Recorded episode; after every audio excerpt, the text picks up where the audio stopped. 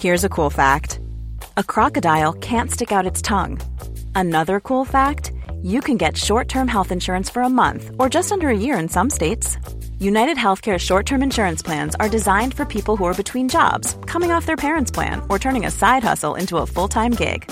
Underwritten by Golden Rule Insurance Company, they offer flexible, budget friendly coverage with access to a nationwide network of doctors and hospitals. Get more cool facts about United Healthcare short term plans at uh1.com. Millions of people have lost weight with personalized plans from Noom, like Evan, who can't stand salads and still lost 50 pounds. Salads, generally, for most people, are the easy button, right? For me, that wasn't an option. I never really was a salad guy. That's just not who I am. But Noom worked for me. Get your personalized plan today at Noom.com.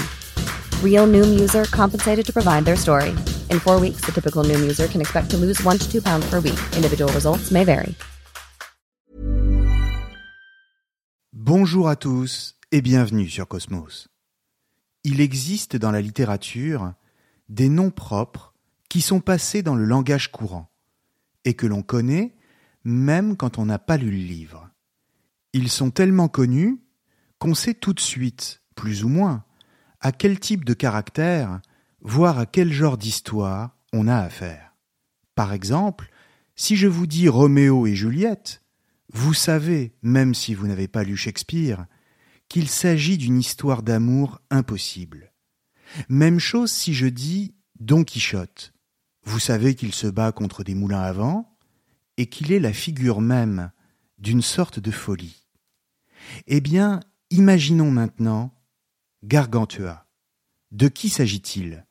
Ce nom ne vous fait-il pas penser à une sorte d'ogre, un géant qui dévore un repas littéralement gargantuesque, c'est-à-dire démesuré, tout en riant à gorge déployée. Gargantua, c'est tout à la fois la beuverie, le rire gras d'un braillard à l'humour douteux, le plaisir de la bonne chair, et un certain esprit paillard et populaire. Mais est-ce seulement cela? Qui se cache derrière ce nom? L'un des plus célèbres de la littérature. Et d'ailleurs, qui était Rabelais, l'auteur de Gargantua, dont le nom a lui-même donné l'adjectif rabelaisien? Que nous dit-il exactement? Tentons de mettre de l'ordre dans nos impressions et ainsi d'y voir plus clair.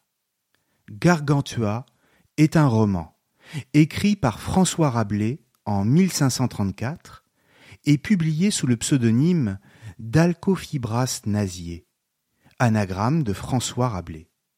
En réalité, c'est le deuxième livre de l'écrivain, dans une suite romanesque qui en compte cinq.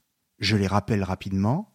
D'abord Pantagruel, en 1532, ensuite Gargantua, donc, Gargantua étant le père de Pantagruel, le tiers livre, en 1546, le quart livre, en 1552, et enfin le cinquième livre, qui parut en 1554, soit un an après la mort de Rabelais.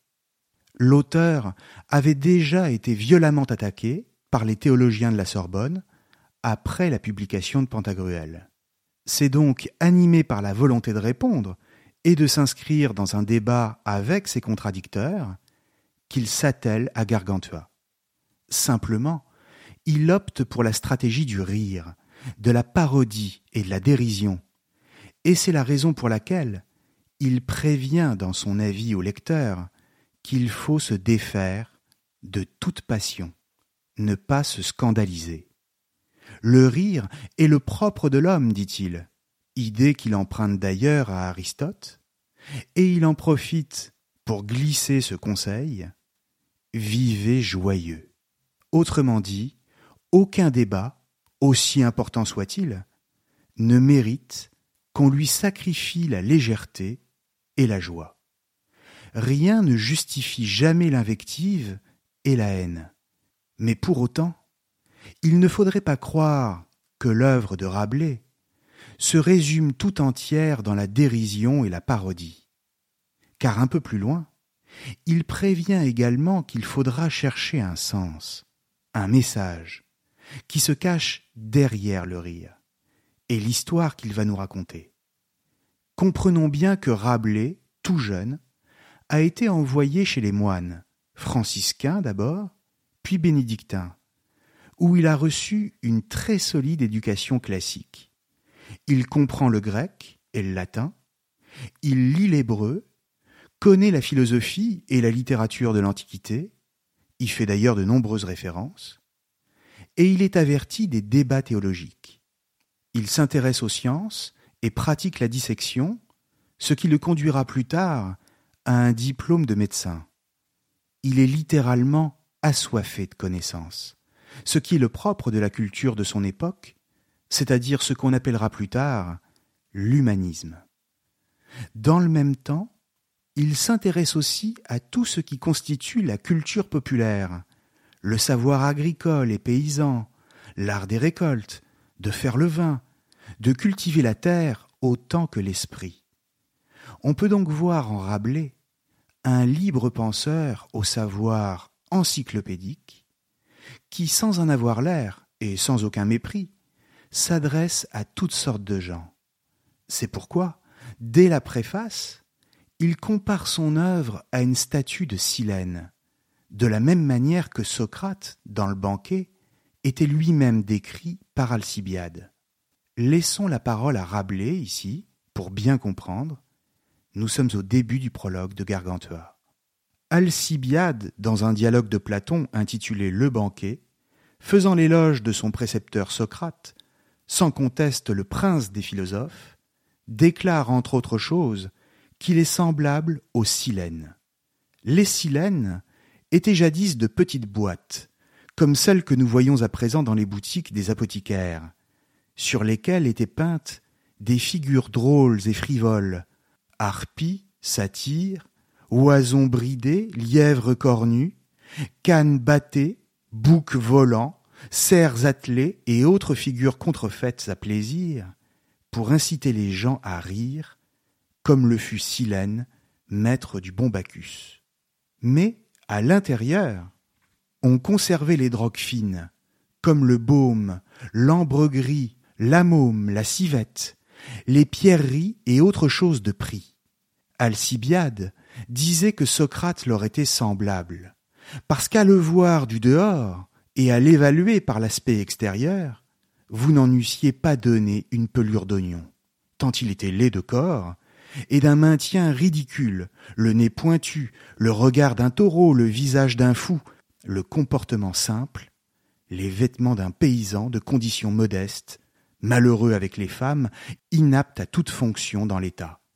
Et toujours riant, trinquant avec chacun, toujours se moquant, toujours cachant son divin savoir. Mais, en ouvrant cette boîte, vous y eussiez trouvé une céleste et inappréciable drogue une intelligence plus qu'humaine, une force d'âme merveilleuse, un courage invincible, une sobriété sans égale, une égalité d'âme sans faille, une assurance parfaite, un détachement incroyable à l'égard de tout ce pourquoi les humains veillent, courent, travaillent, naviguent et bataillent. C'est pourquoi il faut ouvrir le livre et soigneusement peser ce qui y est traité, alors vous reconnaîtrez que la drogue qui y est contenue est d'une toute autre valeur que ne le promettait la boîte, c'est-à-dire que les matières ici traitées ne sont pas si folâtres que le titre le prétendait. Fin de citation. Mais alors, quelles sont ces matières qui ne sont pas si folâtres que le titre le prétendait? Quel est le message de Rabelais? Que cherche-t-il à nous dire? Quelles sont ses véritables cibles? On pourrait, pour les résumer très simplement, évoquer pêle-mêle la critique de la hiérarchie féodale, celle de l'Église, de l'éducation telle qu'elle est pratiquée à son époque, c'est-à-dire un simple bourrage de crâne à partir de fausses connaissances, ineptes et superstitieuses. Il se moque du pouvoir, des puissants, de ceux qui font la morale et qui ne la pratiquent pas eux-mêmes, mais aussi des dogmatiques qui sont souvent des hommes tristes et sans esprit, des hypocrites, des prétentieux, des soi-disant intellectuels de la Sorbonne, et je pourrais continuer comme ça longtemps. Et comme tous ces gens-là sont très nombreux, Rabelais va se faire un nombre considérable d'ennemis, au point d'être obligé de fuir la France. Il manque d'être arrêté à plusieurs reprises, voire de finir sur le bûcher, mais s'en sort toujours grâce au soutien du cardinal du Bellay, qui l'aide dans ses missions diplomatiques, ou grâce au pape en personne, ou encore grâce aux indulgences royales. Et malgré tout cela, Rabelais, même s'il arrête d'écrire pendant plusieurs années pour se faire oublier, n'en finit pas de rire. Le rire, pour Rabelais, comme il le dit lui-même, est essentiel. Pourquoi? Pour répondre à cette question, comprenons bien qu'aux yeux de Rabelais, qui, comme je le disais tout à l'heure, était également médecin, la joie, et plus exactement le rire, est une manière de rester en bonne santé. Le rire, c'est une médecine et un guide dans l'existence. C'est ce qui permet de prévenir, voire de soigner bien des maux de l'esprit et du corps. Et d'une certaine manière, chez Rabelais, c'est donc d'abord de santé qu'il s'agit, de santé physique et de santé mentale. Gargantua raconte l'histoire d'un géant, doué de toutes les qualités. Sa mère le porta pendant onze mois et le mit au monde au cours d'une fête. Et à l'instant même de sa naissance, ses premiers mots furent de demander à boire et d'inviter les convives à faire de même. À boire, à boire, à boire, criait-il, ce qui est une manière de célébrer la vie. Très vite, il se mit à manger, à dévorer, à engloutir, et la description des repas, littéralement gargantuesques, occupe une place fondamentale dans le roman, ce qui là aussi est une façon pour Rabelais de situer le corps, la corporéité, au centre de l'existence. Vivre, c'est boire, manger, parler, rire, jouir, mais aussi accepter toutes les substances produites par le corps, sans en avoir honte, comme autant de conséquences de la vie elle-même.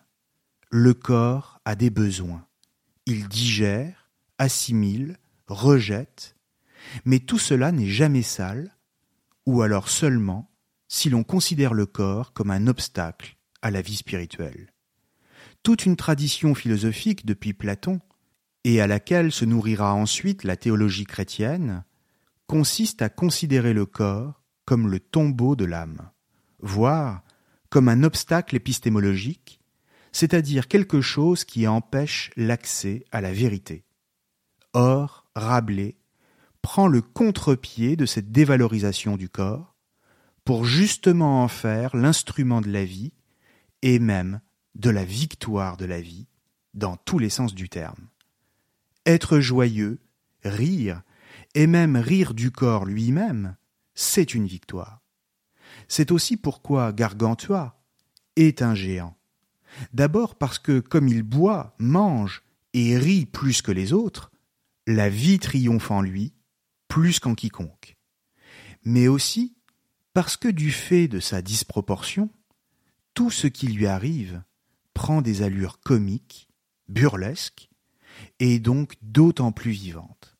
En clair, Gargantua nous fait rire, parce que chez lui, rien n'est petit ou médiocre, mais justement parce que tout est exagéré.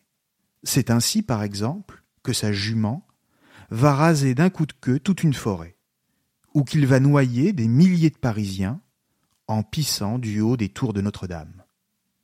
Et si les dimensions du personnage sont exagérées, c'est parce que cela permet à l'auteur de défendre une thèse, sans doute la plus importante chez lui, celle que rien n'est mauvais dans la nature. Le corps, le rire, le désir ne sont rien d'autre que la manifestation de la nature, laquelle n'est jamais vicieuse, pécheresse ou immorale.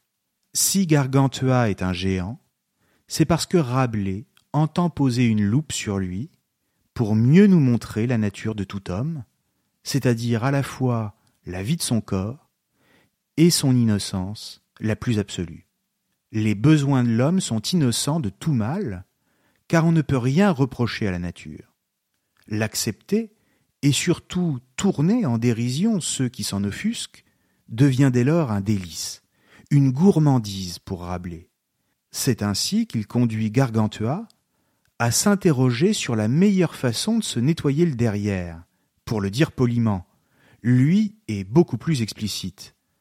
Or, il ne s'agit pas de grossièreté gratuite ici, non plus que d'un simple rire scatologique, mais plutôt de mettre ceux qui dénoncent la nature et la vie du corps, considérés comme impurs et sales, face à leur propre réalité et au ridicule qui est le leur quand ils tentent d'expliquer que cela ne les concerne pas, en tant qu'ils visent des choses plus spirituelles. En clair, accepter son corps tel qu'il est, et ne pas en sortir sali, mais au contraire plus grand, telle est la spiritualité rabelaisienne. En ce sens, pour Rabelais, rien n'est jamais sale, mais tout est sali, en particulier par le discours des théologiens et des donneurs de leçons. Ou si vous préférez, la seule vérité de l'existence est celle du corps c'est-à-dire une vérité naturelle qui consiste dans les besoins les plus élémentaires. Toute autre chose n'est qu'un discours fabriqué par l'homme pour masquer le fait qu'il n'est qu'un animal. D'un côté la nature, et de l'autre le discours pour cacher la nature, voire la disqualifier, soit en en faisant l'objet du mal moral, soit en la considérant comme sale. Et en ce sens, toute l'œuvre de Rabelais est là, du moins si l'on veut aller vite, c'est-à-dire disqualifier le discours qui s'en prend à la nature, le déconstruire et en montrer l'inanité. Nous sommes ici au cœur de l'humanisme de Rabelais. Or, à cet égard, deux remarques s'imposent. D'abord que l'humanisme de Rabelais n'est pas forcément celui que l'on trouve chez d'autres auteurs, des XVe et XVIe siècles, comme Pic de la Mirandole ou même Erasme, qui eux verront d'abord en l'homme un être hors nature, c'est-à-dire capable d'échapper à la nature et à la corporéité pour s'élever, voire s'extraire du monde par l'activité de l'esprit. Pour eux, l'homme n'est pas un être fini, il ne se laisse jamais réduire à une quelconque définition. Et c'est en ce sens qu'il échappe à tous les déterminismes, et donc apparaît comme une exception, celle de la liberté. C'est notamment ce qu'explique Pic de la Mirandole dans son petit livre De la dignité de l'homme, lequel aura une influence considérable sur la philosophie des Lumières, notamment avec l'idée de perfectibilité chez Rousseau, et même sera au cœur de l'existentialisme au XXe siècle. Car en réalité, la plupart des philosophes au XVIIe et au XVIIIe siècle auront des réactions dégoûtées face au corps décrit par Rabelais et se pinceront le nez à la lecture de certaines de ses pages. Il faudra en ce sens attendre le XIXe siècle, notamment avec Victor Hugo, pour que Rabelais soit redécouvert. Bref, le moins qu'on puisse dire, c'est qu'au premier abord, l'humanisme d'un Rabelais, s'inscrivant dans le corps, est aux antipodes de celui d'un pic de la Mirandole, plus tourné vers l'émancipation par l'esprit. Mais, en réalité, Rabelais est tout autant porté sur un certain esprit paillard que sur la réflexion philosophique la plus sophistiquée. Il y a une dualité dans l'œuvre de Rabelais un aller-retour permanent entre le grotesque et le philosophique, qui en fait toute l'originalité et qui explique sa capacité à parler au plus grand nombre, aux gens les plus simples comme les plus érudits. Et en ce sens, ce qui lui permet cette liberté, c'est précisément que lui passe par le roman pour s'exprimer. Ensuite, deuxième remarque, il faut également comprendre que Rabelais, en réintégrant la thématique du corps dans la compréhension de ce qu'est l'homme, se donne bien évidemment une cible religieuse. Car pour lui, c'est d'abord la religion qui dévalorise le corps. Simplement, ce n'est pas exactement le christianisme en tant que tel que vise Rabelais, mais de façon plus précise, un certain christianisme, c'est-à-dire celui de la scolastique. La scolastique, c'est la religion vue par l'université, en l'occurrence la Sorbonne, à Paris, laquelle forme les docteurs en théologie et fixe le dogme. Mais la scolastique, c'est également le courant philosophique qui domine tout le Moyen Âge et qui dit comment le chrétien doit vivre, ce à quoi il doit croire, ce qu'il doit apprendre, et même comment il doit l'apprendre. Or, le XVIe siècle, c'est-à-dire l'époque où Rabelais a vécu, marque une rupture avec la scolastique. Rupture qui prend racine dans le développement des idées humanistes et la redécouverte de la culture antique. Pour les penseurs humanistes, il ne s'agit pas de Millions of people have lost weight with personalized plans from Noom, like Evan, who can't stand salads and still lost 50 pounds. Salads generally for most people are the easy button, right? For me, that wasn't an option. I never really was a salad guy. That's just not who I am. But Noom worked for me. Get your personalized plan today at Noom.com. Real Noom user compensated to provide their story. In four weeks, the typical Noom user can expect to lose one to two pounds per week. Individual results may vary. Tester la religion, et encore moins de remettre en cause l'existence de Dieu, mais de se demander comment concilier la religion avec l'interrogation philosophique sur la place de l'homme dans le monde. Dans un contexte de découverte géographique sans précédent et de progrès techniques et scientifiques considérables, c'est l'homme qui est désormais considéré au centre des préoccupations et qui s'impose comme la source et l'origine de toutes les valeurs. Dieu demeure dans le ciel et l'homme est chargé d'organiser le monde dans lequel il vit et de définir ses propres fins.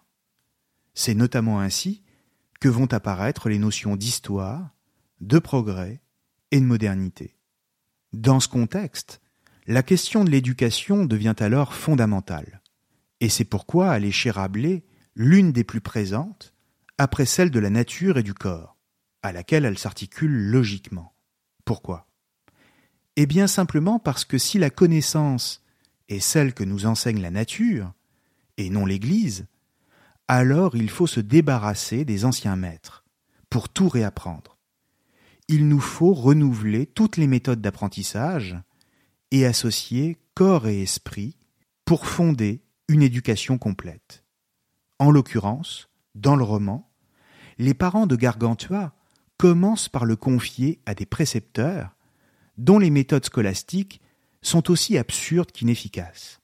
Cet enseignement consiste essentiellement à assister à la messe, n'est fait que de répétition des préceptes religieux, sans chercher à les comprendre, et donc sans débat, et presque sans lecture. Dans le même temps, on le fait manger énormément, non seulement pour obtenir son assentiment à tout, mais surtout pour l'endormir. Il devient oisif et paresseux, juste capable de s'adonner à des jeux frivoles et sans intérêt, et à faire la sieste la plus grande partie de l'après-midi. Avec le temps, ce train de vie devient pour lui une habitude, lui semble parfaitement normal, et comme il n'a encore rien connu d'autre, il pense que c'est un enseignement de qualité. La charge de Rabelais contre l'enseignement scolastique est ici très claire, et il en souligne les conséquences, c'est-à-dire la disparition de tout esprit critique et de la moindre curiosité pour le savoir. À la fin des fins, tout individu soumis à un tel enseignement en est réduit à l'abêtissement le plus total, au sens propre comme au sens figuré, car on ne pense plus qu'à manger et à dormir, en acceptant les quelques obligations soi-disant scolaires pour avoir la paix. Devant de tels résultats, on confie alors Gargantua à un autre maître, du nom de Ponocrates, lequel est l'incarnation même du modèle éducatif humaniste. Plus aucune heure de la journée n'est alors perdue. Et chaque instant est mis à profit, soit pour apprendre à réfléchir, soit pour dépenser son énergie physique. D'abord, Gargantua doit se lever très tôt, faire sa toilette, pendant laquelle on lui lit des passages de la Bible, mais pour mieux lui expliquer ensuite le message sur la condition humaine. On lui fait découvrir les sciences et l'arithmétique, la géométrie et l'astronomie, la littérature et la philosophie, mais aussi les arts, et notamment la musique et le chant. On cherche en toute chose à susciter son intérêt et son goût pour la découverte, en lui faisant sentir la joie qu'il y a à savoir et à cultiver son intelligence. On lui donne à lire des livres traitant de tous les sujets, et on l'entraîne chaque jour à écrire pour développer son expression. L'enseignement n'est plus une punition, mais devient une source d'émerveillement. Pour stimuler son esprit, on le fait manger légèrement pendant la journée et pratiquer toutes sortes d'activités physiques, ce que nous appellerions, nous, des activités sportives, notamment l'équitation, la gymnastique, la lutte, l'art du combat à l'épée, le jeu de paume, l'ancêtre du tennis, et même la natation, parce que se sentir bien dans son corps permet d'être plus vif et toujours plus enthousiaste, toujours plus joyeux. Bref, il se tourne vers la vie et tout ce qu'elle lui apporte, mais par là même développe sa capacité à devenir excellent dans tout ce qu'il entreprend. Il apprend à faire les choses, mais mieux encore, à les faire bien, ce qui pour Rabelais est la définition même de la vertu. Ne pas rechigner à la tâche, être toujours volontaire, tout entreprendre dans la joie, et ainsi réaliser les choses pour mieux se réaliser soi-même. Enfin, l'importance du corps est telle pour le développement de l'esprit que la toilette devient un élément essentiel de l'éducation. Et l'on a trop souvent réduit Rabelais à ses descriptions scatologiques, en oubliant des passages entiers où il explique pourtant tout à fait clairement à quel point la propreté est la première chose à apprendre et qui rend même possible tous les savoirs à venir, car comment étudier quand on se sent sale? Il dit qu'il faut se laver les dents, se laver le corps avec de l'eau claire, changer de chemise après chaque activité pour se sentir frais. Voilà qui nous sort de la crasse à laquelle on assimile trop facilement l'écrivain. Et en ce sens, Rabelais combat notamment trois choses en matière d'éducation. Trois vices, issus selon lui des siècles précédents, ce que nous appelons nous le Moyen Âge, et qui sont l'abandon de toute expérience du monde au profit d'un savoir exclusivement tiré des saintes écritures, l'oubli du corps au profit d'un esprit mou et sans méthode, et enfin le manque d'hygiène. À la fin du XIXe siècle, Nietzsche ne tiendra pas un discours différent de celui de Rabelais quand il parlera de la grande santé. En un sens, il fera le même constat en observant la jeunesse allemande de son temps et en disant que le manque d'activité physique la réduit à la mollesse et à un instinct grégaire consistant à suivre docilement le troupeau, c'est-à-dire à adopter les valeurs communément admises, sans chercher à en sonder l'origine et donc à les remettre en cause. Ou, si vous préférez, il y a déjà du Nietzsche en gestation chez Rabelais, comme il y a du Rabelais bien compris, comme du Montaigne aussi, chez le philosophe allemand. Montaigne est d'ailleurs très proche des positions de Rabelais dans les essais et plus précisément dans son important chapitre sur l'éducation des enfants. Pour le dire simplement, ce dont il est question chez Rabelais, c'est d'un idéal de l'homme complet, et en ce sens, de l'homme accompli. Un idéal de l'homme s'intéressant à tous les savoirs, tout en étant joyeux, et pratiquant l'activité physique comme un moyen de parvenir à la grande santé du corps et à la vertu morale. Celle-ci ne tient pas simplement aux Écritures, mais plus largement à la manière de vivre elle-même. C'est une attitude et non un commandement, c'est-à-dire une vertu sans sermon. Plus tard, dans le roman, ce modèle de l'homme complet trouvera chez Rabelais sa plus parfaite expression quand Gargantua, devenu adulte, sera en position de défendre son pays. Pourquoi?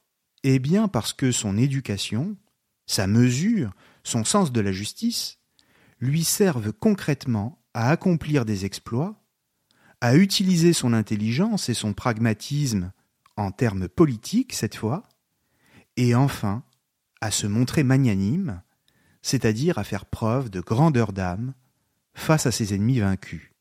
En l'occurrence, à la suite d'une querelle entre agriculteurs, le roi du royaume de Lernée, Picrocole, dont le nom signifie littéralement celui qui a la bile amère, déclare la guerre au pays de Gargantua. Picrocole est un personnage inspiré par l'empereur Charles Quint, et dont Rabelais fait ici une parodie. Il est assoiffé de conquête et entouré de mauvais conseillers, toujours plus prompts que leurs maîtres à provoquer des guerres et à semer la désolation. C'est l'occasion pour l'auteur d'aborder les questions si importantes au XVIe siècle, du commandement militaire, de la meilleure manière de régler les conflits, et surtout de l'art d'être un bon politique. On voit comment les thématiques s'enchaînent les unes à la suite des autres, car pour répondre à toutes ces questions, il était bel et bien nécessaire, au préalable, de donner à Gargantua la meilleure éducation possible. Pour le dire simplement, dans le conflit qu'il oppose à Picrocole et dont il sort victorieux, Gargantua se distingue par sa modération et sa bienveillance. Il n'est pas question de faire l'éloge de la guerre pour elle-même, non plus qu'il ne s'agit d'en présenter une critique pure et simple. Il s'agit simplement d'y avoir recours pour se défendre face à un adversaire intempérant et toujours plus belliqueux. Comprenons bien que l'idéal humaniste est d'abord et avant tout un idéal de paix. Et c'est ce qui avait conduit le philosophe Erasme à refuser purement et simplement tout recours aux armes. Mais pour autant, aux yeux de Rabelais, si la guerre est défensive, alors elle trouve une justification. La guerre, certes, mais conduite dans un but légitime, ce qui implique qu'il y a des guerres justes et qu'il est juste de les mener. Il s'agit donc de faire la guerre, mais toujours conduit par l'idéal de l'homme complet, qui cherche d'abord à régler les différends par d'autres moyens, et ensuite seulement à sauver sa liberté par les armes, avec courage et dignité, sans lesquelles l'intelligence et la culture ne sont rien. Comprenons bien que si la guerre n'est jamais à privilégier, la faiblesse n'a pour autant pas sa place dans les rapports entre les États, ni la faiblesse, ni les sentiments. L'esprit critique et la raison sont ici de bien meilleurs conseillers dans la recherche de la décision la plus juste. Ce problème, qui a pour but de définir le meilleur type de gouvernement, est particulièrement sensible à la Renaissance, notamment en France et en Italie. Au moment où Rabelais écrit, Machiavel avait déjà rédigé Le Prince, lequel avait été publié de façon posthume en 1532 et même en 1553 pour la traduction française, soit la même année que la mort de Rabelais. Mais nous ne savons pas si Rabelais en avait connaissance. Mais de fait, la manière d'agir de Gargantua, même vertueuse et bienveillante, n'est pas non plus sans violence quand celle-ci est nécessaire ni sans calcul du meilleur intérêt pour son État. Il cherche, par exemple, après la guerre, à se rallier ses anciens ennemis, à qui il donne des châteaux, des terres et des seigneuries, non pas simplement par bon cœur, mais surtout pour les tenir près de lui, c'est-à-dire par pragmatisme politique. Et il faut remarquer qu'il suit en cela, peut-être sans le savoir, les enseignements et les conseils politiques avisés du professeur Machiavel, pour qui le bon gouvernement ne relevait pas des bons sentiments, mais bel et bien de l'efficacité politique. Encore une fois, pas de morale ici, mais un ensemble de techniques, à savoir la science politique, pour éteindre le conflit, ce qui n'empêche pas, bien sûr, d'être juste avec les plus faibles et inflexible avec les vrais fautifs. C'est ainsi que sous la plume de Rabelais, l'intervention de la raison dans la conduite de la guerre, la diplomatie, l'affirmation des intérêts, tout autant qu'une bienveillance générale qui ne se confond pas avec la faiblesse, tout cela préfigure l'apparition des États modernes, ainsi que la définition d'un gouvernement éclairé, mais fort. D'ailleurs, tout chez Rabelais est marqué par une sorte d'équilibre. La scatologie est contrebalancée par l'apprentissage de l'hygiène, comme on l'a vu tout à l'heure, la bienveillance dans le règlement des conflits, par un réalisme politique qui n'est pas sans nous rappeler Machiavel, et enfin, la pratique de la plus grande vertu par une absence totale de contraintes et l'affirmation de la plus grande liberté. Mais alors, comment cette dernière chose est-elle possible? Nous arrivons ici vers la fin du texte. Gargantua, après sa victoire contre Picrocole, veut récompenser le plus grand artisan de son succès, à savoir frère Jean de Antomur, et il lui offre plusieurs abbayes que celui-ci refuse. Mais frère Jean finit par accepter l'abbaye de Thélème. En réalité, il s'agit plus d'une anti-abbaye, voire d'une sorte de paradis terrestre, ou d'un modèle rabelaisien de l'utopie, car les hommes et les femmes y vivent à égalité et dans la plus grande richesse. Ils n'ont aucune obligation individuelle ou collective, et d'ailleurs la seule règle, inscrite au fronton de l'abbaye, est fais ce que voudra. Et les jeunes gens qui y vivent pour acquérir une éducation et qui s'y rencontrent peuvent quitter Thélème pour se marier quand bon leur semble. De même, il n'y a pas d'horaire, pas d'horloge, pas de cadran solaire, pas de cloche. Il n'y a pas de vœux à respecter, et l'on ignore la pauvreté, la chasteté et l'obéissance. Chacun fait ce qu'il veut, quand il veut. Mais comprenons qu'aux yeux de Rabelais, cette liberté est une bien meilleure garantie que la servitude et la contrainte pour inciter à la bonne conduite. Pourquoi? Eh bien parce que quiconque a reçu une éducation telle qu'il a pu cultiver sa curiosité, le goût du savoir et la joie de vivre, ne pourra que vivre dans la paix et l'harmonie, dans une sorte d'émulation collective, avec ceux qui ont reçu la même éducation. Il s'agit donc d'une liberté régulée par l'éducation, c'est-à-dire la formation à un savoir complet qui rend véritablement vertueux et apte à vivre en société. Laissons ici la parole à Rabelais quand il décrit la vie à l'abbaye de Thélème. Nous sommes au chapitre 55. Toute leur vie était ordonnée non selon des lois, des statuts ou des règles, mais selon leur bon vouloir et leur libre arbitre. Ils se levaient quand bon leur semblait, buvaient, mangeaient, travaillaient, et dormaient quand le désir leur en venait. Nul ne les réveillait, nul ne les contraignait à boire, à manger, ni à faire quoi que ce soit. Ainsi en avait décidé Gargantua. Pour toute règle, il n'y avait que cette clause fais ce que voudra. Parce que les gens libres, bien nés et bien éduqués, vivant en bonne compagnie, ont par nature un instinct, un aiguillon, qui les pousse toujours à la vertu et les éloigne du vice, qu'ils appelaient honneur. Ces gens-là, quand ils sont opprimés et asservis par une honteuse suggestion et par la contrainte, détournent cette noble inclination par laquelle ils tendaient librement à la vertu, vers le rejet et la violation du joug de servitude. Car nous entreprenons toujours ce qui nous est interdit, et nous convoitons ce qui nous est refusé. C'est cette liberté même qui les poussa à une louable émulation. Ils étaient si bien éduqués qu'il n'y avait parmi eux homme ni femme qui ne sût lire, écrire, chanter, jouer d'instruments de musique, parler cinq ou six langues, et y composer tant en vers qu'en prose. Jamais on ne vit de chevalier si vaillant, si hardi, si adroit au combat, à pied ou à cheval, plus vigoureux, plus agile, maniant mieux les armes que cela. Fin de citation. Nous entreprenons toujours ce qui nous est interdit, et nous convoitons ce qui nous est refusé, dit Rabelais. En d'autres termes, interdisez, et vous verrez se soulever ceux qui ont la liberté dans le cœur. Mais surtout, il faut comprendre qu'on obtient toujours beaucoup plus par la liberté que par la contrainte. Car si les habitants de l'abbaye de Thélème, c'est-à-dire les télémites, sont vertueux, c'est parce qu'ils ont fait de l'amour du savoir tout autant un idéal de vie qu'une règle pour vivre ensemble.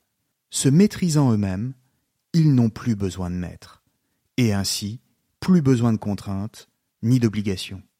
En clair, l'homme libre est celui qui se donne à lui-même sa propre loi. L'idéal de l'homme complet, l'utopie de la liberté conquise par l'éducation et la culture, sont à l'origine de tout le projet de la modernité, et même, dirions-nous aujourd'hui, du projet républicain. L'humanisme, c'est croire en la possibilité de la réalisation de cette utopie.